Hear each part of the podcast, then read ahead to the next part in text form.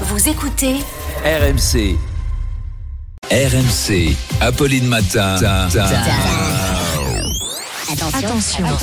Attention. Deux manches pirates, le 32-16. Toujours un bonheur de le voir rentrer dans ce studio. Bonjour Arnaud. Ce qui fait réagir ce matin, c'est cette dictée géante qui a eu lieu sur les Champs-Élysées hier. Oui, c'est, une drôle d'idée. Hein. Un dimanche matin de juin ensoleillé, il y a des gens qui se sont levés en disant Hey, si on allait faire une dictée Ils avaient le choix entre un brunch, un barbecue et une dictée. Ils ont pris la dictée.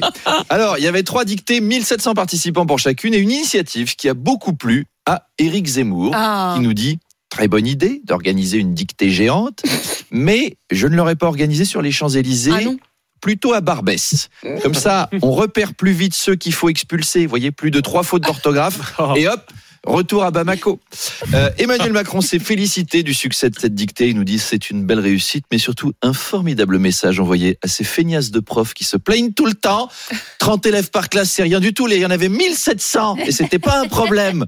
Bon, après, le président, c'était pas le genre d'élève à, à dissiper pendant une dictée. hein. Non. Euh, lui, il devait tout faire pour plaire à sa prof de français. Et enfin, Maëva Guénam, la célèbre influenceuse, a participé à la dictée pour une promo et elle nous dit ah, c'est super dur hein, quand même, les gens qui dictaient, là, les, les dictateurs, ils croient qu'on est des génies, mais on dirait la dictée à pivot quand même. hein. Là, je sais pas c'est qui qui a décidé des mots, mais la dictée a été toute pourrite. hein. Si j'aurais su, j'aurais pas fait parce que j'ai du mal écrit au moins des mots, hein, à cause qu'il fait tôt le matin en plus. Euh, ceux qui ont décidé de me faire faire ça, ils me fait fondre le cerveau. Bah, il y a pas que toi, nous aussi, notre cerveau a fondu à l'instant.